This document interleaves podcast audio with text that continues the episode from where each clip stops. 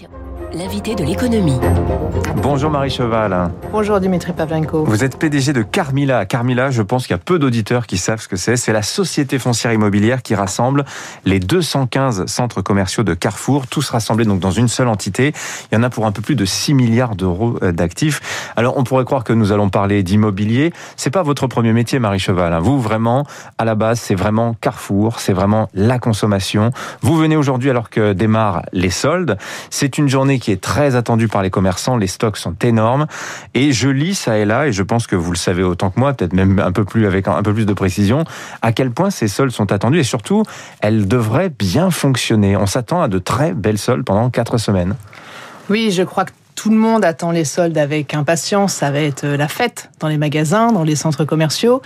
Euh, je crois que c'est les premiers soldes de l'après-crise. Et donc, effectivement, euh, ça va être très important pour les commerçants. tout le monde est prêt. Les stocks sont là. Il y aura mmh. des très belles affaires à faire dès les premiers jours. Et puis, vous savez, aujourd'hui même, on, enlève la jauge. Et donc, ça fait partie des éléments qui vont, je crois, faciliter le retour des Français mmh. qui ont envie de consommer, de se faire plaisir, mais aussi de, de se rencontrer à nouveau, de vivre quoi. Et le commerce, c'est la vie. Et nos centres commerciaux, c'est des lieux de commerce, mais c'est aussi des lieux de vie. On va reparler des sols, mais d'abord peut-être le parc Carmila. En résumé, 215 centres commerciaux. Qu'est-ce qu'il y a exactement dans, dans ce parc euh Alors, nos centres commerciaux, ils ont deux caractéristiques. D'abord, ils sont plutôt près des villes moyennes, en France et en Espagne, aussi en Italie. C'est euh, Rennes-Cesson, c'est le Géric à Thionville, qui est une institution dans la ville. C'est euh, Nice-Coquel, c'est Calais-Coquel. Euh, et, et ces centres ils sont donc près des villes moyennes. Et l'autre caractéristique, c'est qu'il y a toujours un hypermarché Carrefour au sein hmm. des centres Carmila. Euh, l'hypermarché Carrefour qui va apporter de la puissance hmm. et des flux. C'est la locomotive. Et donc, nous avons des centres qui sont à la fois des lieux de commerce et puis aussi des, des lieux de vie où on propose aux clients un panel de commerce qu'il aime rechercher hmm. avec des commerces, euh, on va dire, euh, classiques. Il y a toujours un hypermarché Carrefour, il y a toujours une pharmacie, par exemple. Et puis des commerces plus nouveaux, euh, des commerces des moyennes surfaces alimentaires, et puis des nouveaux commerces qu'on va dénicher avec nos équipes, qui sont, par exemple, le repère des sorciers. Le repère des sorciers, c'est pour les fans d'Harry Potter, on en a une quinzaine, qui sont la barbe de papa, un barbier français, on en a une quarantaine. Bref, on essaye de proposer à nos clients du classique et de la nouveauté. quel est le niveau de fréquentation en ce moment à la, On voit que pendant les, les salles des morts aujourd'hui, il y aura sûrement beaucoup de monde. Surtout qu'il y a un alignement des dates, effectivement, vous l'avez dit, entre la levée des jauges et le début des soldes, dont la date a été âprement négociée entre les commerçants et les pouvoirs publics. Euh, le mois écoulé, on a eu les chiffres tout à l'heure euh, dans le journal de l'économie, on voyait que c'était, on était sur une tendance quand même assez élevée du niveau de consommation actuel des Français. Alors nous avons fait une très belle réouverture. On a réouvert le 19 mai. Nos plus gros centres étaient fermés le 31 janvier, donc ça fait une grosse période de fermeture. La réouverture très bonne, avec euh, sur mai des fréquentations qui sont revenues au niveau de 2019, donc au niveau d'avant-crise. Et ça, c'est très encourageant. Et donc maintenant, effectivement, tout le monde attend les soldes et on mmh. espère beaucoup de monde euh, dans nos centres dès mmh. aujourd'hui. Il y a un effet de rattrapage, vous pensez, du, du confinement, parce que faire le même chiffre d'affaires avec des jauges à 50%, c'est quand même un exploit. Oui, tout à fait. Je crois que la consommation est très dynamique. Euh, on va voir effectivement les sols que tout le monde attend avec impatience, et il y a clairement un effet de, un effet de rattrapage. Oui, hmm. les, Français, si vous voulez, ont, ont besoin de se retrouver de, de, euh, de, de, consommer, de se rencontrer à nouveau et, et redécouvre le plaisir euh, du shopping et du shopping, j'allais dire physique, où on peut à la fois euh, sentir, toucher mhm. et puis discuter avec le vendeur. Et ça, c'est quelque chose de très important. Alors, vous me disiez hier en préparant l'émission, alors malheureusement, la France a perdu à l'Euro de football. Et c'est vrai qu'il faut qu'on constate qu'il y a une indexation dans, dans les compétitions sportives comme ça, des résultats de l'équipe nationale avec la, la, la consommation. C'est vraiment scientifiquement documenté, ça? Alors, quand vous travaillez dans le retail, notamment dans la grande distribution, vous apercevez qu'il y a beaucoup de choses qui agissent mmh. sur la consommation. Il y a la météo, typiquement, euh, il pleut, ça va favoriser plutôt les centres commerciaux au détriment des centres-villes.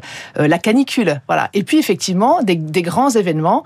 Quand l'équipe de France joue, eh ben, il y a personne dans les magasins à ce moment-là. Quand l'équipe de France gagne, euh, tout le monde a plutôt la banane et a plutôt envie de consommer. Alors, mmh. j'espère que là, puisque l'équipe de France a perdu, les Français voudront aussi se consoler quelque part Hmm. en se faisant plaisir avec les soldes. Alors, vous nous avez expliqué que vous aviez des boutiques Harry Potter, vous aviez des barbiers euh, dans, dans vos centres commerciaux.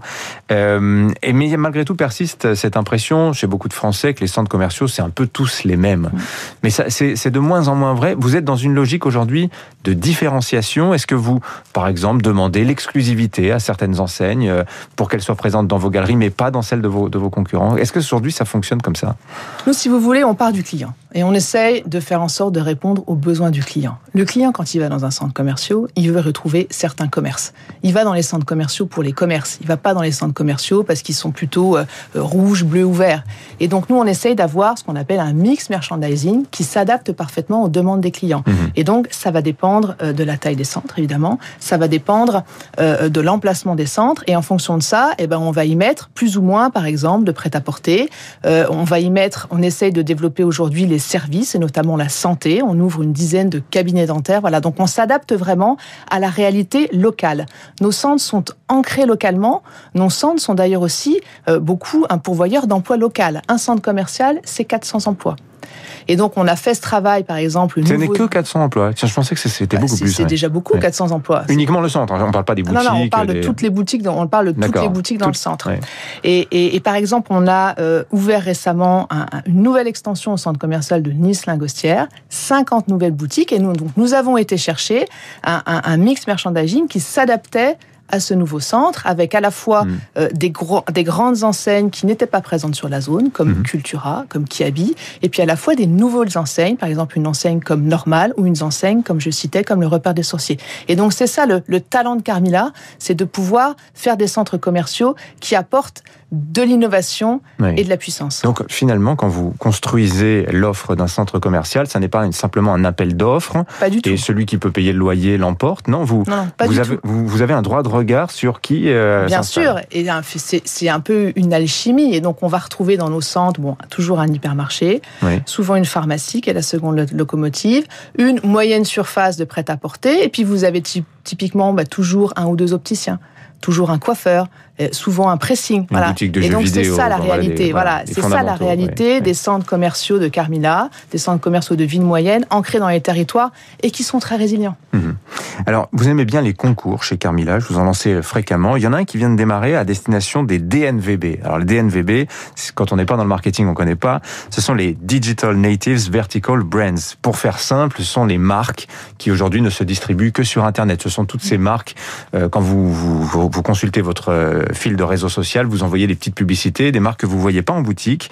Et bien justement, euh, ces marques, il se trouve qu'elles ont envie aujourd'hui d'avoir des accès physiques. Vous lancez un concours pour leur offrir des emplacements à certaines d'entre elles.